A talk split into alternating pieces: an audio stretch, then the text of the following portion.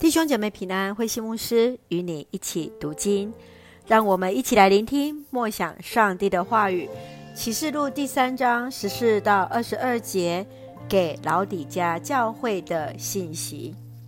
三章是接续二章写给七个教会的书信，从十四到二十二节是写给老底嘉教会的信息。老底嘉地处在小亚细亚几条重要的商业大道的交汇处，它是一座以羊毛业、银行业和医药闻名的富裕商业城。社会存在着悬殊的贫富差距的问题。老李家当地没有水源，北边希拉坡里靠近火山所涌出的温泉。极具有疗效。东边哥罗西的冷水泉，那新鲜的水泉让人能够直接来饮用。但是，当流到老李家这一段的泉水，却成了那不冷不热的温水，既缺乏医疗的效果，也无法直接来饮用，因为那矿物质尚未沉淀。会让人想要吐出来。当耶稣提醒信徒，就像那不冷不热的水，就是在指着他是一无是处。老底家所夸口有那最好的眼药膏，耶稣却是提醒他们要买眼药擦你的眼睛，好使你能够看见。而对所爱的才会责备管教，信徒都当热心悔改，得以与主同坐喜。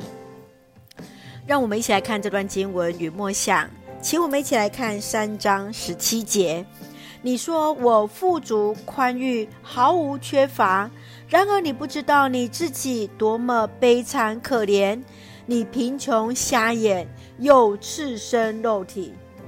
老李家是富裕的商业中心，纺织业兴盛，又有那富庶的矿产，还有当时少见的眼药膏。虽曾经历大地震，他们自认为富足，婉拒政府的帮助，自身重建了城市。然而，耶稣却是提醒他们是那不冷不热的信徒，以明哲保身的方式，不去得罪政府。也没有对基督委身，热心来传福音。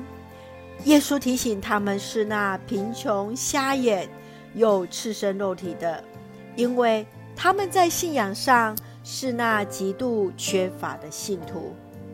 耶稣已经站在门外敲门了，他们要听见来开门，回转向神，才能与主同坐席。亲爱的弟兄姐妹，对你而言，那不冷不热的意思是什么呢？我们是否是那自夸富足，却是邻里缺乏的信徒，或是教会？要如何改变现况，来成为那合神心意的教会呢？